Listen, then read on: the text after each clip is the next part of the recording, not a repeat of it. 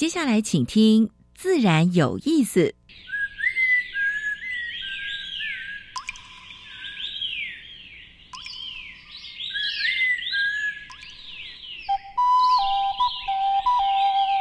大自然是最能启发人心、最迷人的教室。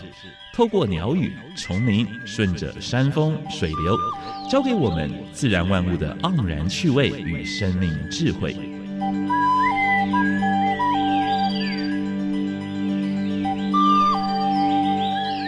走过来，走过来，仔细听，仔细听，自然有意思。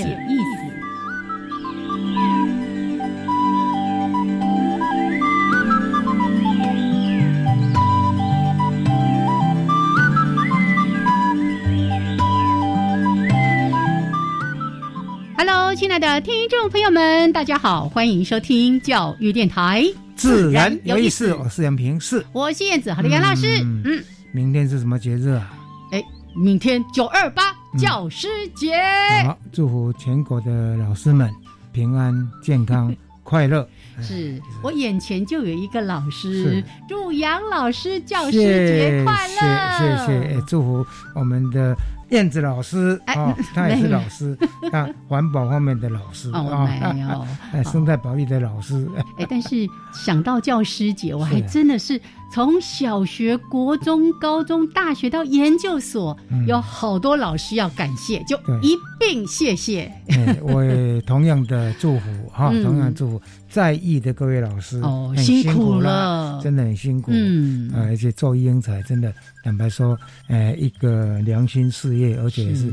非常长期的，而且你经常要去忍耐，然后经常要鼓舞人家，对不对？所以呢，当老师其实有那一颗心，叫爱心，没错。啊，这是我也是最尊敬的，是嗯，还是谢谢老师。善诱啊，对对，因材施教，是的，谢谢老师提醒。OK，好，来回来介绍一下今天在自然有意思节目当中一开始的两个小单元。第一个单元是自然大小事，跟大家分享过去个礼拜全世界还有台湾。发生过比较重要的农业、生态还有环保的事情。是，第二阶段是台湾 special，哎，燕子要跟坤灿来跟大家分享这个季节在野外能够看到哪些原生植物，嗯哼，正在开花啦，或者结果啦，哎。今天要介绍这个，很可能在你家里的花圃啊、花盆就看得到。是，但是先不剧透，待会儿再来告诉大家。好，那主题时间呢？今天安排的一个，我觉得相当有趣味，也一定吸引大家的主题。嗯嗯，水怪，水怪，水怪，听起来是蛮可怕的，但是又有那种探险、探险的那种有种刺激的感觉。在台博馆展出，对不对？哎，有一个水怪特展，有一个水怪专家要来，真的 好。我们为大家邀请到的是台博馆的谢英宗谢博士。那待会儿呢，在主题时间再好好的谈，还是先加入第一个小单元——自然大小事。风声、雨声、鸟鸣声，声声入耳。大事、小事、自然是事事关心。自然大小事。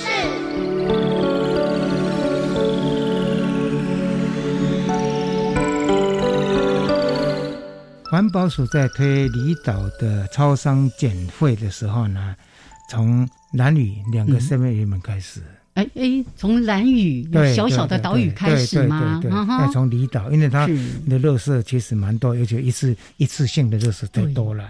其实超商的商品就是你购买很方便，但是每一个东西哦，它都已经包装的好好的。所以他们沟通完之后呢，就是说把一些像保特瓶啊、塑胶容器改成可以回收的铝罐。嗯哦，还有呢，裸卖商品是啊，用裸卖的，还有呢。大包装的家庭号的商品，嗯，那只是一个包装嘛，不会小包装很多个，对不对啊？是，所以目前正在推，我们是希望，呃，我们的消费者能够好好配合。哎，是老师，你刚才说到裸卖哦，我那一天就听一个朋友也在提说，是是是，哎，其实很多这些大超商也很想要推裸卖，对，但是他们面临一个问题，就是有的人呢会去那边给人家挑三拣四。的，水果会内软的，对对对，所以呢，请大家我们一起做一个有气质、有品质的消费者，让我们的这个裸卖可以顺利的上路。嗯，其实目前在蛮多大商场也推这方面的啊，希望能够呃顺利的推展。是，台东的焚化炉十月份就要试营运，可是呢，当地的呃一些环保人士呢还在抗议啊。因为说担心那个就是焚化的空气污染的问题吗？其实呢，如果有这个设备，应该还是让它去使用。嗯，你的垃圾就不会运到其他地方去啊。那其他县市，其他对其他县市人家也有负担呢，对不对？所以自己的垃圾自己烧啊。那这个部分如果是那焚化炉的问题，我们就好好做。监测的工作是，其实有燃烧的很完全。是是事实上，这个问题是还有那些废料还是可以收回收利用的，对不对？好，学校不开就自费去学习鸟类标本的制作，已经开了好几年了。是特生，特生中心九年来开这个班，哎，他们的研究员就是姚正德先生。在暑假的时候呢，他呢会有一些旧伤的鸟，或者是死掉的，或者是路杀的，捡回来，然后呢就教这些呃小朋友、中朋友、大朋友，班班课满了。哎，鸟类标本的研习班，这些标标本做好之后呢，就分送各个博物馆。哎，这样很有意义。做展示、做教育，你看，不是说做的自己带回家。而且那只标本一定有身份证，一张身份证哦，太棒了。它是怎么样过世的？哈，好。牛养的甲烷，我们的那个排气嘛，哈，就是温室气体，打嗝啊，放屁呀。水是所，哎，他们要量产麦门冬，因为国外一个研究说，如果饲料里面添加一 percent 的哎干燥的海门冬，不是麦麦门冬，海门冬的话，牛养的甲烷排放可以减少五到九成，相当高哎，对不对？所以他们在量产啊，希望三年后呢。能够到各个牧场都能够落实，是这听起来很像人类那个降低胀气啊。瑞士最近在接近德国边境的地方花了大概是六千八百亿建立一个核废料的储存厂，所以有很冷的国家核废料都是一个很大的问题啊。所以这个是他们啊已经核准了。中国在核准两个核电厂，今年已经增加到十座。嗯，我们靠近中国的旁边，我们希望他能够把这些核能厂都管好啊，因为万一如果发生安全问题的时候，我们都会受害。姿势挺大，嗯，好。暖化不但会影响稻米的产量，而且会让它变得难吃。啊，怎么可以？他说。太高温的话呢，就是会把稻米里面的一些物质破坏，就变得不好吃哦，哎，变得不好吃啊。夜间温度每升高一度 C，可能是让小麦减产六 percent。稻米的话下降十 percent，夜晚变热的话也会影响这些谷物的品质。哎呦，我们那个稻米是这么样的 Q 弹好吃，对不对？如果本来稻米就不好吃也就算了，哎，可是台湾的稻米真的超好吃的。东部的那个日夜的温差蛮大的啊，吃起来非常 Q。好，这是今天跟大家分享的自然大小事。等一下，燕子要跟坤灿跟大家分享台湾 special。介绍原生植物。OK。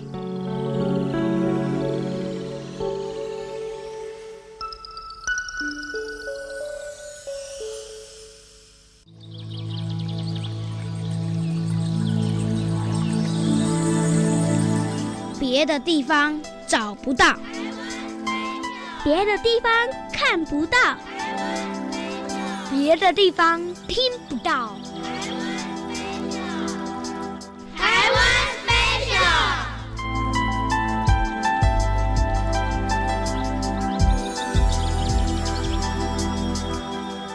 欢迎朋友们。加入台湾 Special 这个小单元，我是燕子，我们一起来分享台湾原生植物这个系列的主题，为大家邀请到溪流环境绿化基金会技术组的组长陈坤灿组长。Hello，坤灿好，燕子好，各位听众朋友大家好。好，来，今天要介绍的是很实用、很实用的是 疫情时代啊，我都会用到。我知道你要讲什么的。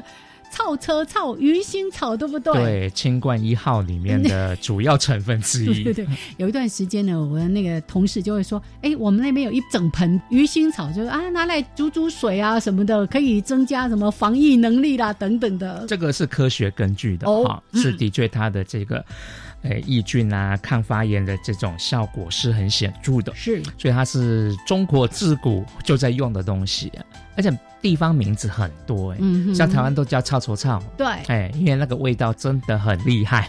嗯，就像我们那个鸡屎藤这样子，有没有？也是有它的独特的味道。我觉得第一名应该是。鱼腥草，鱼腥草那个鸡屎藤远远比不上它哦。哎，可是我个人并不会不喜欢鱼腥草的味道。哎，我觉得它并不是臭的味道，是呛呛，对对，有点特别。它是呛味，所以哈，所以有些人习惯像它的这个地下根茎。在中国的南方是重要的蔬菜，听说他们拿来做生菜。凉拌，我就一直想说，有人受得了那个味道吗？是我受不了，那别人习惯就 OK。凉拌菜像四川、像云南、贵州等地，嗯，啊，两广等地，他们叫折耳根，啊，折耳根是一个很重要的凉拌菜。嗯，那像我们客家人的话，是把它叫狗贴耳。哦，狗贴耳，哎，但我不会讲客家话啦，直接翻译就是 就是音就是狗贴耳。那台湾话就操走操，嗯，这个不管是中药或是青草药，都是广泛在使用的哈。所以自古就在吃它。那传说中这个越王勾践啊，战败之后他在一个山休息，我们叫卧薪尝胆那个地方，那个山就叫脊山，嗯啊，可能就产了这个草。因为这个植物在中国古名叫荠菜，嗯，哎，所以大概蛮多典故的啦。那我们回来讲它的用法好了哈。最传统用法，当然除了吃之外，就是煮茶啊。对啊，那个青草茶里面的成分，很普遍。有一次我不知道哈，第一次吃它是到一个社区上课，那这个社区的这些妈妈们呢，还蛮贴心的，帮老师准备茶。那特别说，老师你喝看看。我说这什么东西？鱼腥草，我马上就皱眉。哈，臭臭臭！他说：“老师，你放心好了，没有味道，没有味道。”好，那果然啊，这个味道哈，干燥或是加热之后就没有那个味道了。真的，我煮过，煮了之后，它的那个独特的味道就不见了。没错，所以很好用嘛，就是说养生保健、煮茶、做菜什么都可以用。但是种的时候要注意，注意什么？想好再种，尤其是种在诶户外，一发不可收拾。没错，跟那个薄荷一样，超厉害。它的根茎会乱钻哈，所以真的你后悔要除它的时候会很难除。那个地下茎是不是？嗯，超厉害的，非常非常会钻。所以，诶，很好的东西，想清楚，种地上。要想清楚，种盆栽没关系，是，毕竟你局限它了啊。所以你如果平常有在用它的话，那你种个盆栽，其实煮个茶哈，夏天这个帮助这个不只是防疫了，一些夏天可能一些肠胃疾病或可能吃坏肚子，传统人古人的智慧一直流传到现在呀。嗯，鱼腥草，我种了一盆。那个土里面几乎已经布满了它的 根茎，对对对那，根茎超厉害的。但是如果说哎有时间慢慢把它拔一些起来，哎煮一下茶水，嗯味道也不错，没错。啊，加一点糖啊，或者可以再加一点其他的可以煮青草茶的，是。哦，这些植物其实喝起来还挺不错的，清凉退火。嗯，好，今天呢介绍给大家鱼腥草、草车草，还有什么？狗贴儿、折耳根，好多名字。谢谢谢谢坤灿，好谢谢。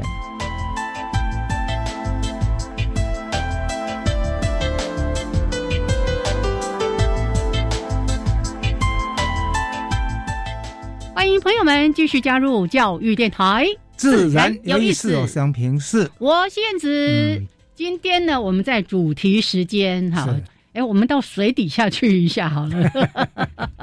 最近呢，在台博馆有一个非常有趣的展览，叫做“水怪水栖爬行动物化石展”。对，那个水怪。马上浮在我的脑海里面，就是尼斯湖那一只。哎，对对对对对，最耳熟能详的。OK，那今天呢，在节目当中为大家邀请到，就是我们这个展览的策展人谢英宗副研究员，我们的谢博士。Hello，Hello，Hello，大家好，各位听众朋友，大家早安。是，刚刚呢，录音前我们还在谈。台湾有没有水怪？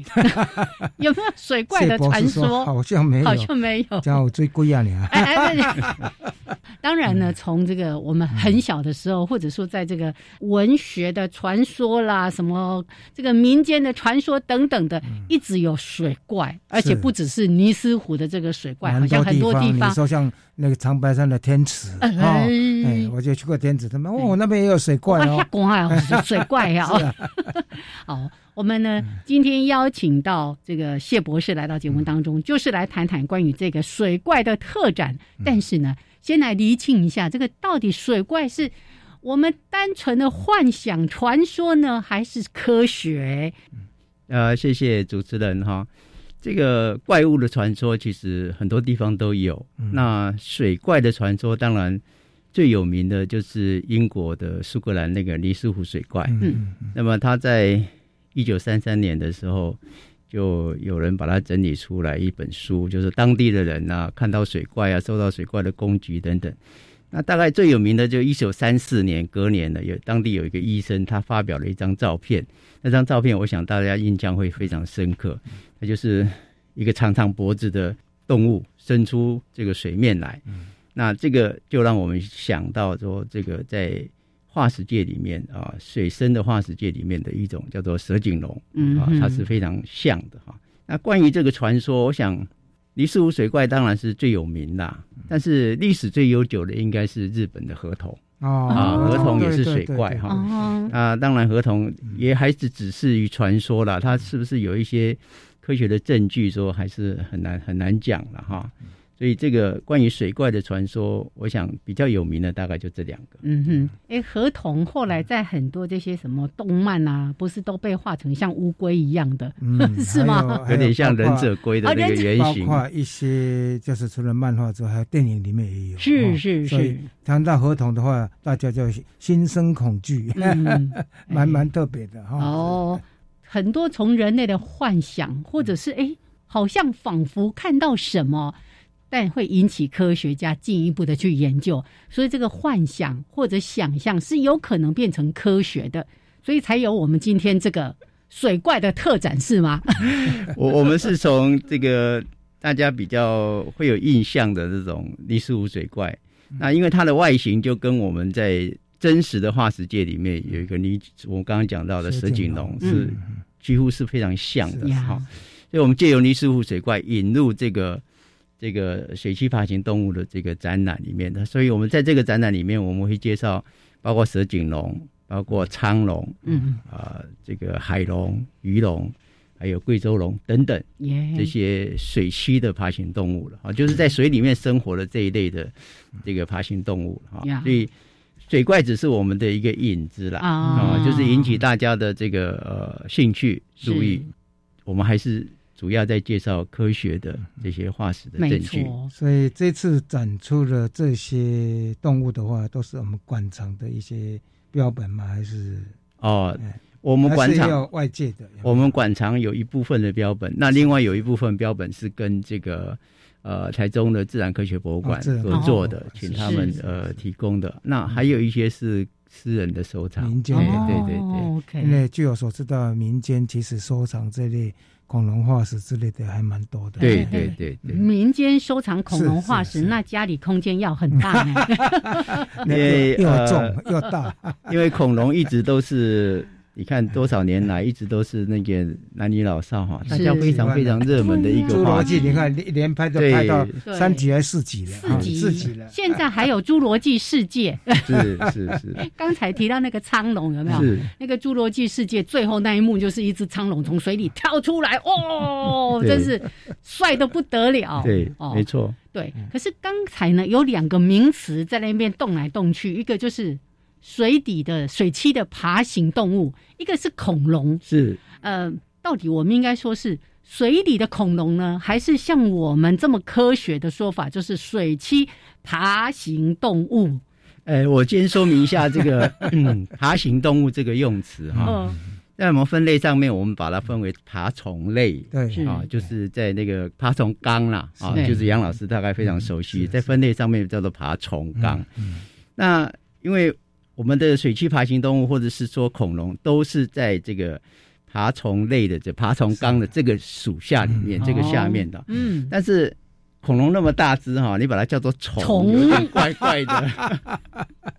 所以我就我就这一次的展览，我们就把它改成爬行动物啊，它是爬行的。哦哦。那跟其他的一些运动的方式有点不太一样，这个我先说明一下哈。那所谓的刚刚主持人提到的恐龙。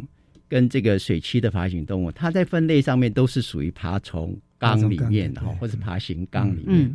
那恐龙在科学上，他们有给它一个主要的定义了哈。一个是时间上面，它是在中生代里面的哈，比如说更早一点的哈，二叠纪的，或更晚一点的新生代的，都都不算是恐龙。它就在它就在中生代三个纪，所以你看侏罗纪公园，它一定是侏罗纪哈，或者白垩纪这样。在这个中时间是在这个中生代夹在这个里面的哈，另外一个就是它只在陆地上生活的这一群，陆地上生存的这一群才是恐龙，是。所以呢，我们常见到的像譬如说在天上飞的玉手龙，嗯，好，和我们这一次讲的这个在水里面的这个鱼龙，呃，鱼龙啊、海龙啊、苍龙啊这些。他们都不是恐龙这个家族里面的，但是他们都在爬行纲里面这个大家族里面的。是，所以如果没有听过这个严比较严格的定义，我们都把它混了一谈。真的，那叫恐龙。我们想象中就是体型很大的那个年代的动物都叫恐龙。是是。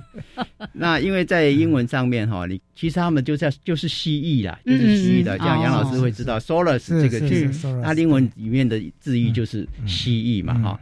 这恐龙是 dino，它其实是后面是加一个 solar 这样的一个 dinosaurus 这样。那我们讲的这个像这个呃呃蛇颈龙 paleosaurus，它也是也是一个后面挂一个蜥蜴的名字的。哎，所以其实，在分类上面，一般如果不是真正在做这个研究的人，他真的是不太容易分辨说哪些是恐龙，哪些不是真的恐龙。了解。这个要从剑门纲目科属种开始来了解，蛮严格的定义哈。不过俗称的这些，我们都把它涵盖，就是叫恐龙了。是是是，好，所以今天呢，我们要跟大家分享的这个水怪的特展，其实在整个展示当中都是水栖爬行动物。那这些水栖爬行动物是偶尔也会上岸来玩玩的呢，还是它就单纯只在？例如说海里，甚至湖里生活的，是。那这一类，我们这一次介绍了这几种哈，这几个类群呢，大部分都是在水里面，它不会上路了，不会上。那有一些解剖学家，他们根据他们的身体的骨骼的结构，嗯，他们认为说这一类的是不会上路了，是。啊，所以我们就把它定义在水栖的爬行动物。但是，但是我必须要说明一下，这因为。化石的研究哈，其实有它的困难度，它没有办法用现生的生物去，因为你看不到它的生活动态，对，所以我们还是推测的成分会比较多一点。是是是，这个待会儿呢，我们再细细的来谈。甚至我有看到说，哎，我们有介绍的某一个物种是，它本来已经上岸了，又重新下海了。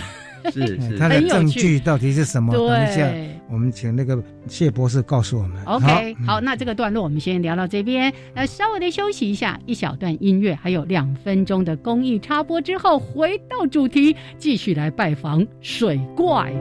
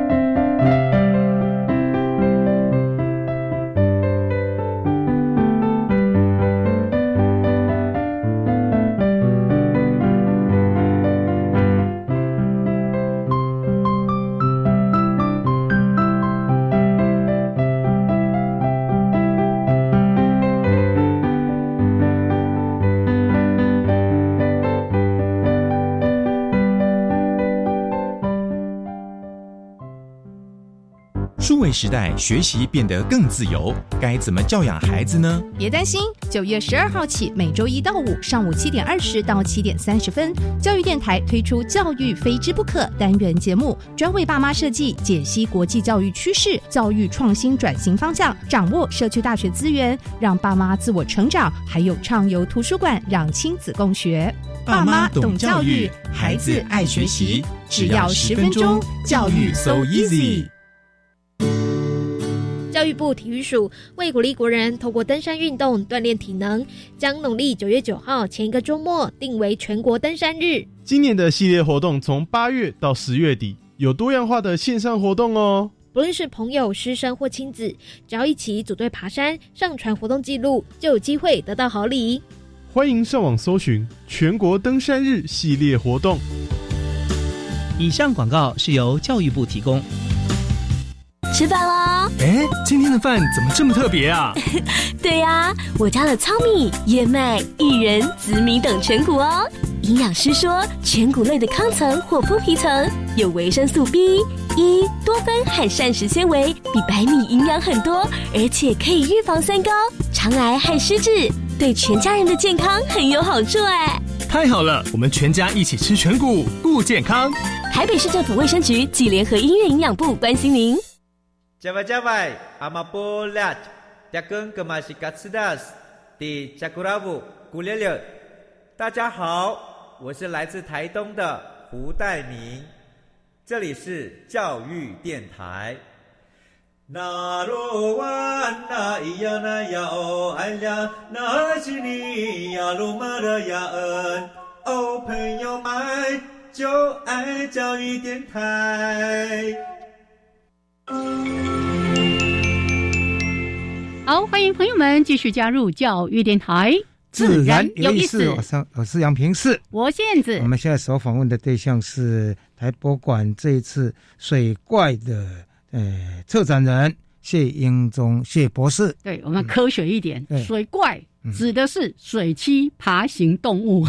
这次做的是化石展，没有想象中那个。电影里面的在那边爬来爬去，还会吃人的那一种，会追人的啊！我有追，有这个太刺激了。不同时代的人类都还没出现呢。对对对。好，但是呢，我们要提到说，哎，有这样的一些化石展，其实来自很多科学家做了很多的水下研究，来帮我们介绍一下。好的，关于这些水里面的爬行动物，因为它都已经成为化石了。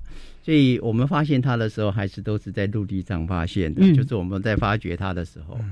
那这些当然原来它都是在水里面生活的，也就我们讲学术上的名词叫做海象的地层啊，就是在海里面沉积的这些地层里面发现的。那主持人刚刚有提到这个所谓的水下研究哈，我们过去的早期的人类哈，不管是科学家或是一般人都认为，其实海里面是一片平坦。后来一直到二次大战之后，军事用途的声呐，声呐在转为和平用途之后，所以在二次大战之后呢，才有很多的这个呃研究船用声呐去追踪海底的地形。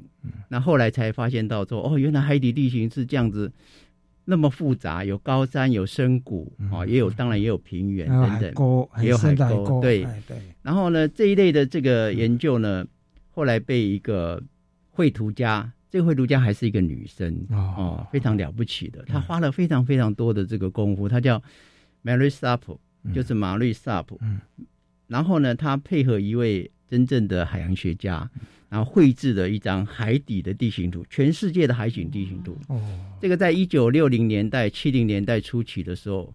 公布出来之后，全世界都哗然惊讶啊！怎么海底地形会是这样子？当然，在那个年代，还是有很多人不相信，嗯很多人不相信说海底地形怎么可能会是像你画的这个样子？不是像沙滩一样平坦吗？对对。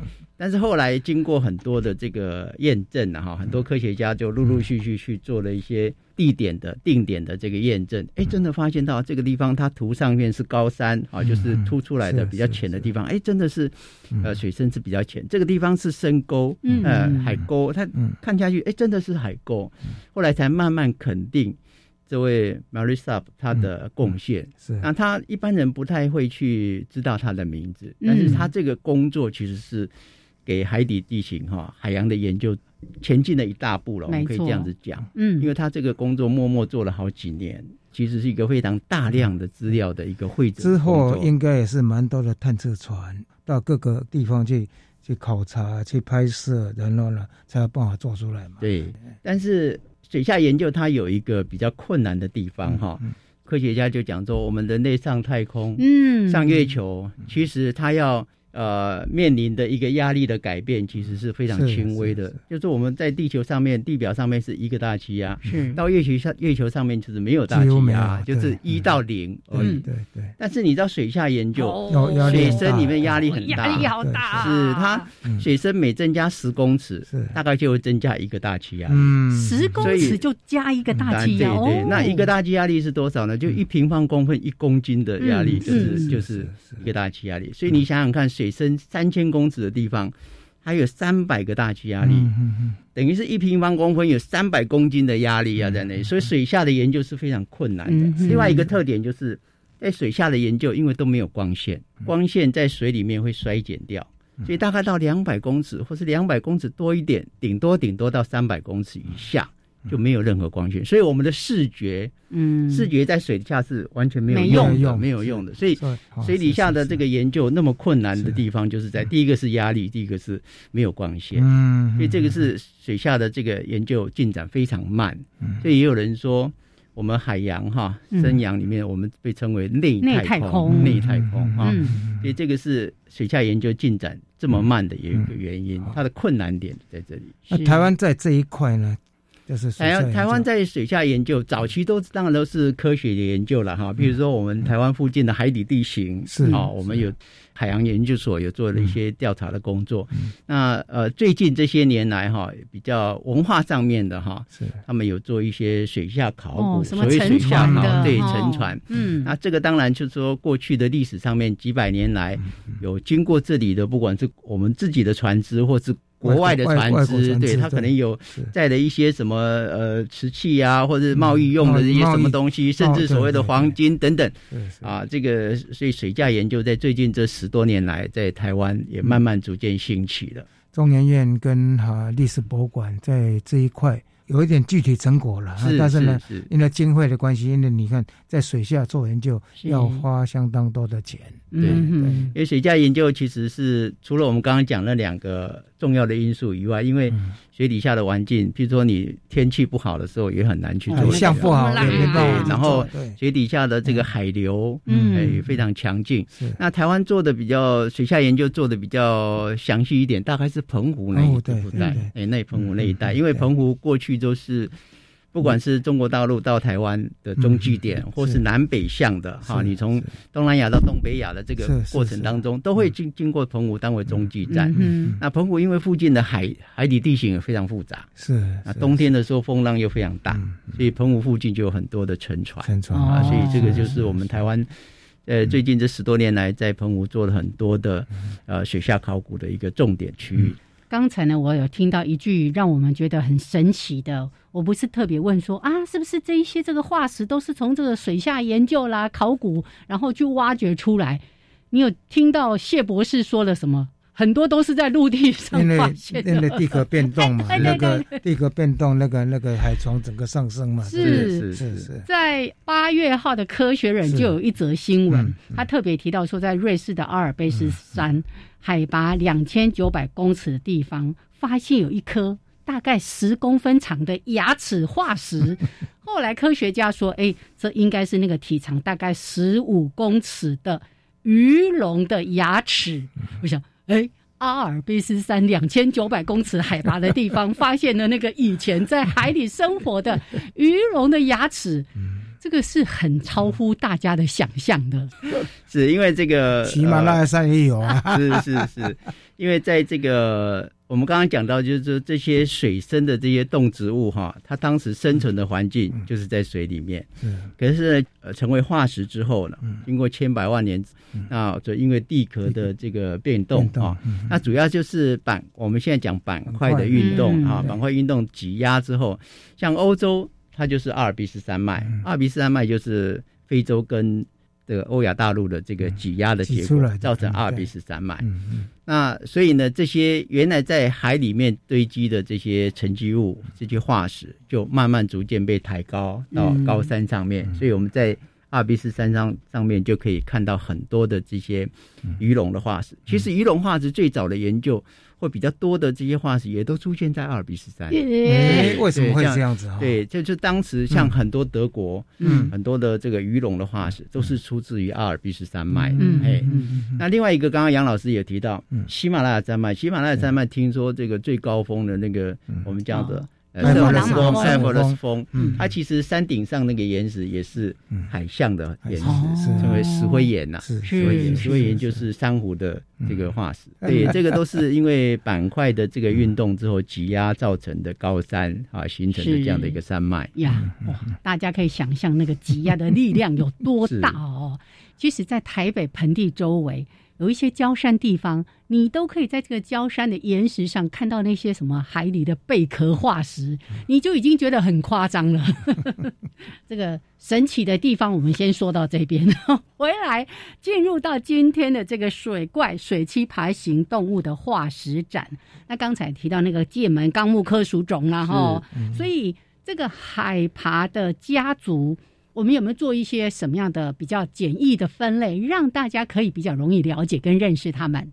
这边讲了海爬哈这两个字的用法哈，就是虽然大部分人都这样子用了，但是呃，我个人还是比较倾向于不使用海爬这样子，因为海爬就是海洋的爬行动物。是，但是我们这一次的展览里面，我们会特别介绍一种叫做中龙。嗯，中龙它其实是淡水性哦，淡水性的，所以哎，对，那中龙在这个地质上面有一个非常重要的意义了哈。我们等一下稍后再讲。那所谓的这些水栖的爬行动物，它当然大部分都是海洋，大概百分之九十几都是海洋的哈。所以我们刚刚介绍的这个蛇颈龙啊、苍龙啊、鱼龙啊、贵州龙，都是海洋海洋性的这些生物啊。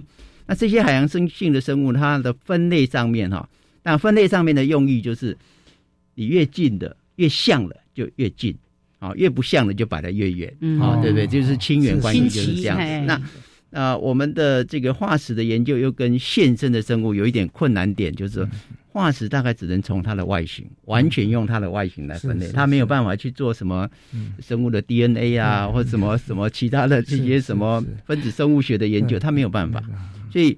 化石的研究通常都是完全依赖外形来做分类，那所以你可以看到，在分类上面，你样子越像的就越近啊，样子越不像的就越远啊，亲缘关系。所以我们在分类上面，就是像蛇颈龙，它跟幻龙就很像，所以它就摆的比较近啊。那幻龙又跟贵州龙也很像啊，所以这个就稍微贵州龙就离那个蛇颈龙稍微远一点，那苍龙又稍微远一点的哈。我们在分类上面，譬如说我们刚刚讲的蛇颈龙、贵州龙，还有其他的这个海龙，它是被归类到鳍龙类，就是有像鱼鳍的那个鱼鳍的那个，就是鳍龙类，或者有有人再把它称为蜥鳍类，蜥就是蜥蜴啦，啊，鳍就是有鳍的蜥蜴啦，就是这个蛇颈龙这一类的哈，贵州龙就是把它当成是有鳍的蜥蜴这样子哈，那就比较容易了解。那像譬如说鱼龙，鱼龙它就是。因为它的样子非常特殊，哎，它就跟鱼很像，所以它特别又拉出来是鱼龙特别的一个分类上面。嗯嗯。那苍龙在分类上面，因为它从它的化石记录上面被发现到有点像蜥蜴的那个身上有鳞鳞片，鳞片，所以它被分类变成是呃，我们叫做鳞龙类，鳞龙就是有鳞的蜥蜴啦。有鳞的蜥蜴，所以它在分类上，苍龙又跟这个我们刚刚讲的蛇颈龙这一类又稍微远一点点，远一点。里面有提到一个腹屈龙，那是什么样的一个？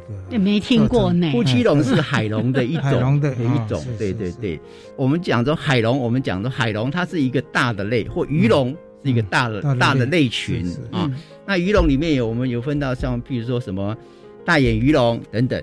啊，那个、那个、那个就是鱼龙这个家族里面的一个种，一个。那夫须龙是海龙这个家族里面的一个种。哎，对对对对对，这个比较少看到的哈。是是，好，所以从它的这些骨骼构造、外形，然后去做一些分类。是好，那刚才已经分了好几类了，我们待会儿呢，再从这些类群当中个别有没有一些什么生态特性，跟大家来做一些介绍？谢谢。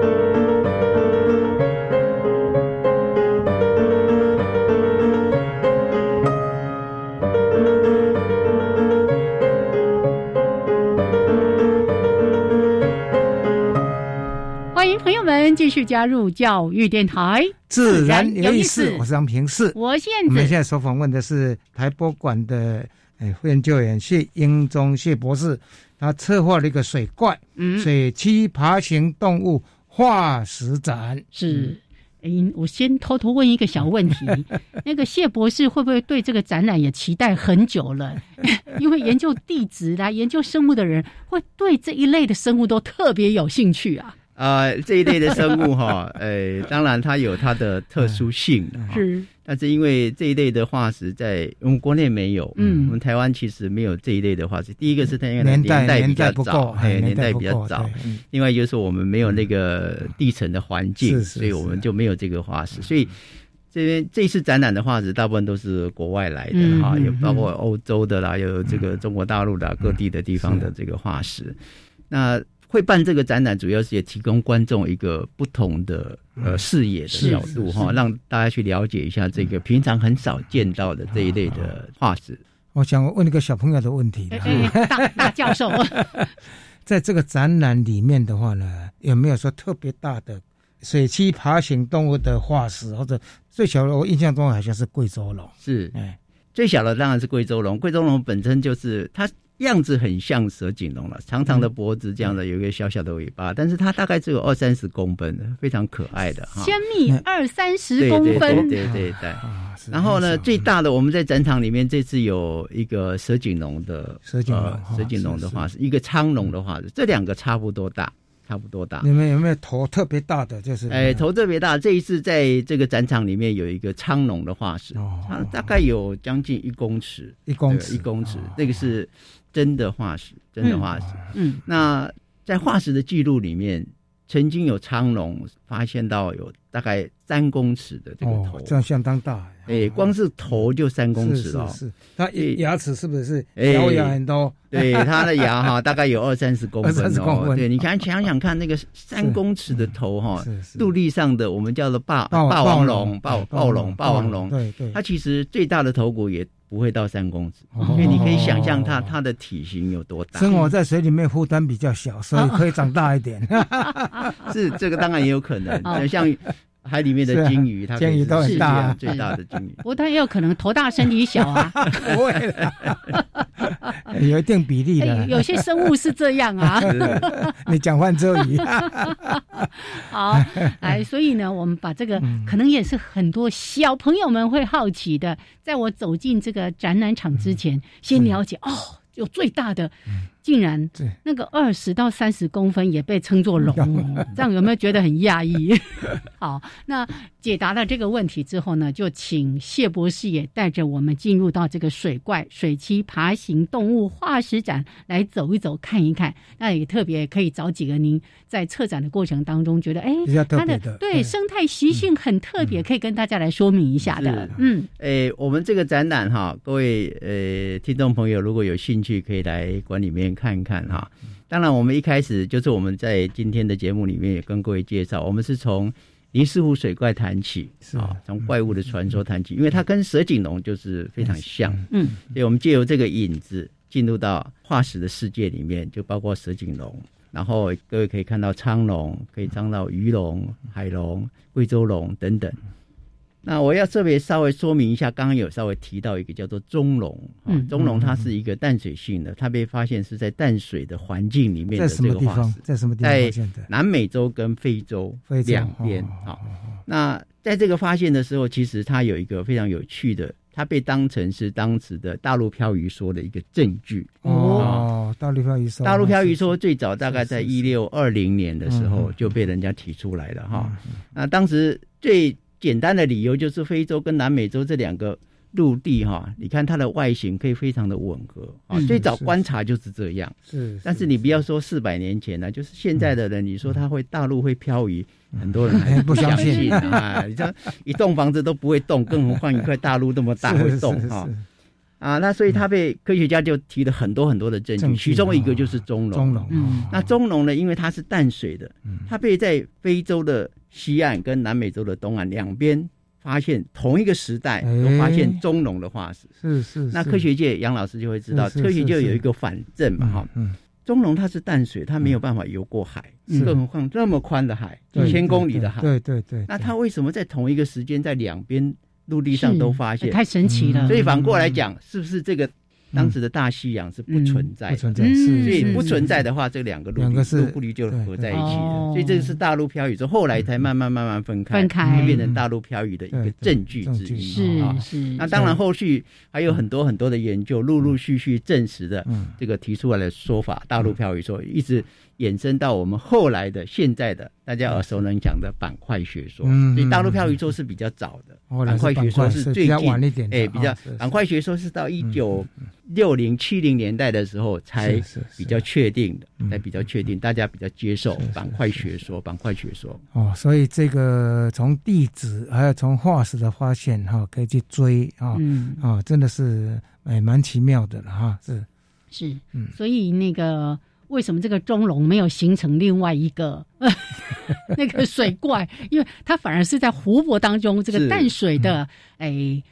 海水栖爬行动物不能说海爬，所以这大部分的动物它都是生活在水里面，但是只有少数的种类上路之后又进到水里面，对不对？在呃水怪里面有几种是是属于是这样子，对啊，为什么这么心猿意马，对不对？是 那水栖的爬行动物这一类里面，其实它最早的祖先还是在陆地上，那当然更早。最早还是在水里，水里爬上来的，爬上来之后，对，不适应再往下，对，在在在有一部分就回到水里面去生活的哈。那我们这个展览里面有特别介绍的一个叫做趋同演化的这种概念哈。趋同演化是蛮有趣的，在演化的过程当中，它是一个蛮有趣的。那我们在展览里面介绍的一个例子是鱼龙跟海豚。哦，那鱼龙跟海豚，你就外形上面来看，它其实是非常非常像的了哈，几乎是。百分之九十几是类似的哈，那现在我们可以看到，也有一些趋同演化的例子，像譬如说飞行上面的，像譬如说蝙蝠，蝙蝠跟鸟，对，哎，它都是因为为了飞行的关系，所以它外形长得是很像，这个都是趋同演化的例子啊。那鱼龙跟海豚，虽然它们外形这么像，但是它们是归属到不同的类别里面，在分类面，分类上面，一个是哺乳类，一个是爬行动物嘛，哈。所以呢，在分类上面，他们是不同的类群，所以他们在啊运动的时候，在水里面的运动方式还是有不一样的，还是有不一样。虽然外形这么像哈，那我们看爬行动物，你看那个鳄鱼或蜥蜴的走路啊，你可以看到它走路的时候是摇摇摆摆的 哈，左右摇摆，左右摇摆在前进的哈。那我们哺乳类我们在走路的时候是前后前后哈前后前后摆动的前后摆动的哈。所以你看这一类，我们刚刚讲鱼龙，它是。爬行动物，所以鱼龙的游泳方式，它就是保存的爬行动物的方式，会跟鳄鱼一样，它是左右在摆动，它的尾巴是左右摆动在前进的。是。啊，那海豚因为是哺乳动物嘛，所以我们刚刚讲它前后运动方式，所以它是前后这样上下摆动。上下是。所以你去看，你去观察鱼龙跟海豚的尾鳍。它是不一样的，所以你看海豚的尾鳍的方向是水平的，水平的；鱼龙的尾鳍的方向是跟鱼一样，是直的，直的。对，所以因为它直的，它要左右摆动，那海豚要前后摆动，所以这两个是最大的差异。参观的时候呢，特别哈，请家长啊提醒一下小朋友，是做这种观察，细部的观察。我们今天都有讲到关键点哦。去的时候呢，不要孩子发现了，大人还觉得哎，怎么看起来都一样？对对，要做点功课哦，带小朋友去看，稍微读一下，那个博物馆那个资料还蛮多的。是这样的一个展览当中，也会让大家了解关于趋同演化，像这个有些生物就一一直长大哈，有的是一直长大，然后有。就一直缩小哦，是是是。那当然，这个展览的内容非常的多，我们不能够全部剧透嘛，对不对哦？要留一些想象的空间跟学习的空间。让大家走进到我们这个展览，可不可以问一下？我们因为现在台博馆哈势力范围太大了，又有本馆，哪一个展有土云馆，有南门馆，现在还有在台北火车站前面的那个北门馆，对不对？那请问这是在哪一个馆展的？哎，我们这个展览是在我们的二八公园里面的本馆，本馆本馆的东展厅，就一楼的东边的展厅是是是。那我们的展期呢，大概从六月，今年的六月到明年。五月啊，所以时间还算蛮长的。是是。那也许你看一次可能不够，意犹未尽，不够啊，你可以再去看第二次、第三次。是是是。那或许观众会有一些疑问。啊，会有一些新的发现、新的疑问，没有关系，你都可以跟我们联络，我们都非常乐意来一起来讨论。我们可能也没有办法解答你的疑问，但是但是我们可以共同来讨论这些问题。是是是，所以这个场域是蛮不错的，而且博物馆里面的设施非常棒。嗯嗯嗯，我我每一次都走过那个地方，我都会进去稍微享受一下。是。这个主题，小朋友应该很很有兴趣。水怪哦哦，从小就恐龙，对不对？哎，说到这个，我们土银展示馆好像重新装修，甚至很多的展品也都有做的一些更新，对不对？是是，呃，我们土银馆也是因为也时间也久了哈，所以我们。呃，今年的我们馆里面就特地在做重庆一些部分的整理了，哈，部分整理就是在原有的架构里面，我们添加了一些新的东西，然后重新再做一些呃修复啊等等。那可能给希望给观众一个新的感受。对，好像那个展现的呈现的方式也很不一样。对对对，因为我们一些老朋友们好像也都有参与这一次的这个。是 是。OK，好，就欢迎大家呢，利用这段时间，一直到明年的五月，整整一年的时间啊，可以去看相当多次。是。还有恐龙有没有颜色呢？哎哎哎，恐龙是全部都是卵生的吗？哈，再提几个问题，让你们去去想想。真的耶。好像想象中都是那种灰扑扑的，然后有点褐色的啊，有没有别的颜色呢？对对对，这个都是科学上呃有待讨论的这些问题了。对，因为没有真正活生生的，对对对，让我们看到它长这个样子，没有关系。对，嗯。那利用展览的时间，好好去考考这些解说员，对，还有包括谢谢博士，是，然后也发挥你的想象力。对对，OK，好，今天呢，非常的感谢我们国立台湾博物馆的策展人谢英宗谢博士，谢谢，谢谢，谢谢大家，好，我们下礼拜见喽。OK，拜拜，拜拜。